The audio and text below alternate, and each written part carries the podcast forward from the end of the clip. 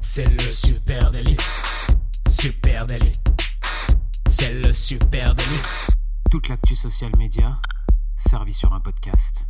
Salut à toutes et à tous, je suis Thibaut Tourvieille de La Broue et vous écoutez le Super Daily. Le Super Daily, c'est le podcast quotidien qui décrypte avec vous l'actualité des médias sociaux. Ce matin, on parle du case study Burger King et pour m'accompagner, je suis avec monsieur Adjan Chelil. Salut Adjan. Salut Thibaut, comment ça va? Très bien, et toi? Bah écoute, ça va super bien, ouais, super. On va parler de, en plus de Burger King, marque iconique euh, du social media, euh, avec beaucoup de choses, euh, je pense, à se raconter dessus, sur euh, voilà, quels sont les, les ingrédients secrets euh, de, de la sauce magique de Burger King. C'est euh. quoi la sauce magique? Qu'est-ce qu'ils font Burger King mieux que les autres? Ou Comment ça se fait que quand on parle de, de rêve, quand on parle de case study, quand on demande un bench de, de conception-rédaction, Il y a par toujours exemple, un Burger King. Il y a toujours du Burger Tout King au milieu. Et bien, on va essayer de décrypter ça ensemble ce matin. Peut-être le point de départ, hein, quand même, ce qu'il faut dire, c'est que Burger King, c'est une démonstration de ce que c'est réellement le TOV, le Tone of Voice. Ah bah c'est une tonalité à part, on la connaît tous, la tonalité de, Burger King, c'est impétueux, insolent, c'est audacieux, c'est impertinent, c'est effronté, c'est euh, presque même arrogant par moments tellement euh, ils arrivent avec une décontraction à, à troller euh, tout, ce qui les, tout ce qui les entoure. Euh, on a déjà parlé hein, dans l'épisode 554 du Super Daily, nous parlions déjà de la tonalité de cette marque euh, et jusqu'où elle va. Parfois, elle est à la limite de dépasser la ligne jaune et de, connaître un peu le bad buzz. Donc, euh, donc c'est vraiment une tonalité qui est très à part et qui permet surtout d'identifier la marque très rapidement. C'est-à-dire que souvent, on peut avoir des problèmes quand on a une tonalité qui est un peu trop généraliste, qui est pas assez appuyée, marquée. Bah, vous, vous parlez en tant que marque, vous avez l'impression que c'est super, mais en fait, ça pourrait être vous ou quelqu'un d'autre. Personne ne le saurait s'il n'y a pas le gros logo de votre marque en dessous.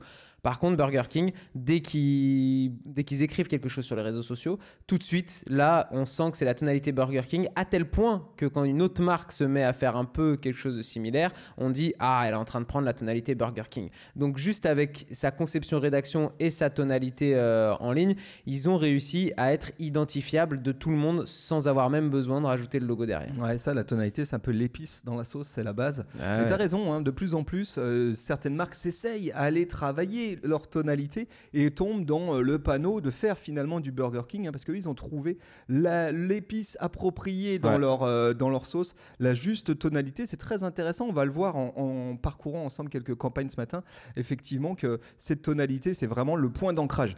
Autre truc, autre truc, c'est que Burger King sait entretenir les rivalités. Là, je pense forcément à la fameuse Burger War. Alors, c'est quoi cette histoire de Burger War? Bah, C'est sans doute euh, l'une des sagas de communication les plus importantes euh, du XXe siècle. hein. Ça a commencé dans les années 70. C'est la guerre. Euh, McDonald's, Burger King qui euh, se font la guerre dans euh, leur communication par publicité interposée autour de l'hégémonie du royaume du burger. En tout cas, c'est la quête du, du trône, on va dire. Et ça, ça se passe surtout aux États-Unis dans les années 70. Burger King en France, c'est aussi fait une spécialité de continuer à entretenir cette, cette, cette rivalité avec un positionnement très clair du côté de Burger King, notamment en Europe, celle de jouer la carte du challenger, le challenger impertinent. hein. Euh, et ça, ça veut dire que je change quelque chose aussi dans ma manière de communiquer. C'est pas juste je fais la guerre, c'est qu'aussi je laisse presque toujours McDonald's faire le premier pas, faire le premier geste, envoyer le premier, euh, premier coup de poing, la première campagne de promo, la, campagne, la première campagne de pub, et puis derrière j'enchaîne avec une réponse cinglante. Ça c'est vraiment la signature de Burger King. C'est la réaction. Et d'ailleurs ils l'ont même quasiment théorisé, c'est soyons les premiers à répondre. Ouais, c'est ça. Soyons les premiers, Mm. pas les premiers, mais les premiers à répondre. Ça, c'est vraiment leur, leur truc. Avec un bon exemple euh, pour vous ce matin, c'est euh, cette fameuse pub qui avait cartonné à l'époque, dont j'imagine on se souvient toutes. On est en 2016 euh, et là on est vraiment sur un cas d'école publicitaire. Je sais pas si tu te souviens, Adjan, c'était cette euh, pub où on voyait euh, des euh, mecs installer un énorme panneau au bord de l'autoroute euh, à côté d'un panneau euh, McDonald's. Il y avait un énorme panneau sur lequel ils, ils- ils mettent euh, tout le chemin pour aller vers le prochain Burger King qui est à 278 km. Euh, donc ça c'était la première campagne de McDo pour dire nous on a des McDonald's, Ouais, on en a partout. Vous Burger King, si tu es au milieu euh, La euh, France, je- je tu crois vas que ça pas nous se trouver, passe- quoi. Ouais, je crois que ça se passait. Je vais essayer de- en Haute-Loire. Si tu es en Haute-Loire, c'est à 278 bornes le prochain. Eh bien, euh, la réponse, elle s'est pas fait attendre. Il a fallu 5 jours, 5 jours seulement, pour Wow. que Burger King arrive en télé avec une pub à son, à son tour, qui prend exactement le même principe, qui est le même début de pub que celui de McDo, mais on voit la personne s'arrêter au drive de McDonald's, demander un café, expliquer à la dame, oui, parce que là j'ai 278 km à faire pour aller jusqu'au prochain Burger King. Très Et drôle. là, on voit bien cette stratégie qui est celle de répondre, d'être les premiers à répondre. Ben, moi, j'en ai, euh, ai une comme ça euh, sur, qui se passe en Allemagne. En 2021, euh, un troll de Burger King euh, sur McDonald's, où McDonald's fêtait ses 50 ans en Allemagne. C'était donc assez important. C'était genre vraiment un moment de, de 50 ans de l'implantation. C'est quand même un joli anniversaire. Et puis, bon, McDonald's n'a pas sorti, tu vois, le tapis rouge. Ils n'ont pas fait d'opérations trop clinquantes. Ils ont juste fait des petites opérations de promo dans leur, dans leur resto. Puis ça s'arrête là. Et du coup, Burger King en a profité dans la foulée pour lancer une grande campagne d'affichage dans toutes les rues de Munich, hein, qui est quand même une des plus grandes villes en Allemagne, avec écrit Tous les rois ont besoin d'un clown. Joyeux 50e anniversaire McDonald's Allemagne. Euh, et ils ont même envoyé des camions avec tu sais les affiches de chaque côté se garer devant les McDo de Munich avec ces affiches là de avec ces affiches là de de, de troll quoi et il y a que Burger King pour euh, être aussi fou pour, euh, pour euh, aller troller McDo jusque devant chez eux quoi Ouais, ça c'est aussi un des ingrédients de Burger King, c'est leur capacité à être extrêmement rapide, agile. C'est vraiment leur arme en tant que, que challenger. Autre exemple avec le, le confinement, là aussi ils avaient, je dirais vraiment sorti un cas d'école. hein. Ils sont parvenus à réagir super vite aux restrictions qui avaient été posées aux restrictions sanitaires en lançant une vrai. campagne dans laquelle, je ne sais pas si tu te souviens, une campagne en collab avec Carrefour où on voyait un visuel en disant euh, votre Burger King euh, reste ouvert et c'était en fait Carrefour. C'était euh, Ouais. c'était une photo d'un Carrefour euh, et en balançant toute les, la recette du euh, souviens. Whopper, le euh, sandwich mythique de Burger King, euh, en plaçant les autres marques, le pain Harris, euh, le, euh, le fromage de telle marque, etc. etc. C'était euh, très malin et très bien amené. Euh, À et- cette, à cette époque-là, ils avaient aussi fait une autre campagne euh, qui, est- qui leur ressemblait un peu moins, qui était un petit peu plus ouverte, où ils avaient euh, appelé à aller continuer à consommer dans euh, tous euh, les euh, commerces de bouche, etc., qui, euh, tu sais, qui étaient en difficulté, et en disant euh, si c'est euh, si c'est un Whopper, c'est mieux, si c'est un Big Mac, c'est déjà ça. Ouais, commander chez McDo, elle s'appelait la campagne. Ouais, c'est ça. Là, Il y avait un Commander chez McDo, il y avait marqué commander chez McDo. Ça, c'est quand même sacrément culotté, effectivement, en euh, poussant euh, euh, leur conso à aller acheter euh, du, du Big Mac. Ce qu'il faut quand même rappeler sur Burger King, c'est qu'en France, euh, on va essayer de faire un distinguo parce que tu as Burger King US et puis tu as. Burger King France, euh, qui est vraiment euh, un, un cas d'école en Europe hein, de, de stratégie. Et une bonne raison à ça, c'est qu'en France, Burger King s'est vraiment presque construit sur les réseaux sociaux. hein. En 2013, lorsque Burger King décide de se réinstaller euh, en France, bah, la marque, elle a quasiment pas de budget média, elle, elle, est, elle est pas en télé, elle est pas en radio, elle utilise Ouais. un seul et, et unique levier, ce sont les réseaux sociaux. Et donc la marque, elle s'est vraiment créée sur les réseaux. Donc toute la stratégie euh, qu'on voit aujourd'hui, la tonalité, etc., elle a été bossée dès 2013 au moment de l'implantation de la marque euh, en France. Euh, et donc là, ils ont utilisé un paquet de stratégies social media qui, pour l'époque, étaient vraiment très avancées, très impertinentes, très malignes pour faire en sorte de montrer et de travailler leur viralité de marque. Ouais, moi je trouve que c'est vraiment, on pourrait appeler ça de la guérilla marketing. C'est que quand ils sont sur les réseaux, ils sont, comme tu disais, ils ont cette, cette, euh, ce, ce mindset euh, vraiment de challenger, d'outsider qui doit aller euh, détrôner les plus gros. Et ça se sent dans leur manière d'agir. En 2019, ils avaient par exemple aussi fait une campagne sur Twitter où ils s'étaient mis à liker, donc en 2019, liker plein de publications d'influenceurs et de personnes qui dataient de 2010. Et puis au bout de quelques semaines, quand tout le monde sur la plateforme s'est mis à parler de ça, genre mais pourquoi Burger King ressort des tweets de tout le monde d'il y y a 9 ans, ils, leur, ils leur ont écrit comme vos vieux tweets, certaines choses de 2010 valent le coup d'être découvertes avec une photo de leur funnel cuck fries qui datait de, qui datait de cette année-là. Et là encore, tu vois, c'est typiquement, c'est ce que on pourrait appeler de la guérilla marketing, dans le sens où c'est typiquement une opération qui coûte pas grand chose. Il n'y a pas de budget derrière, tu vois. Tu sens que c'est pas le, pas la grosse pub télé là pour le coup. C'est juste euh, être en mode euh, guerrier sur les réseaux et euh, inventer des hacks pour attirer l'attention de tout le monde, quoi. Ouais, alors je- je- au moment de l'ouverture aussi de, de leur, euh, de leur resto, je sais pas si tu te souviens, en France, ils avaient été aussi les premiers à faire un truc très astucieux, c'est celui d'utiliser les tweets de leurs clients sur des bâches gigantesques. Ça, c'est un truc qu'on a beaucoup revu après, qui a été euh, piqué, c'est euh, par d'autres euh, restaurants, c'est utiliser les retombées euh, social media pour les mettre sur une bâche énorme avec où il reprenait le tweet de quelqu'un. Je me souviens d'un tweet, je pense, qui a été posé du côté de la Pardieu à Lyon, Ouais, ouais. qui disait le jour où Burger King s'installera à Lyon, les poules auront des dents. Et C'était assez marrant d'utiliser cet énorme tweet en façade. Ce qui est sûr, c'est que Burger King, Burger King pardon, a fait de son CM une superstar. Je trouve que la première Ouais. superstar community manager, c'est celle de Burger King. Euh, pourquoi Bah, bah, euh, En raison de notamment de ces mécaniques d'animation. Ce sont vraiment devenus des cas d'école qui ont été repiqués plein de fois. Ah bah Mais la première fois qu'on les a vus, c'était sans doute du côté de Burger King. C'était chez eux. Euh, quelques, quelques exemples là-dessus. Le dernier commentaire l'emporte.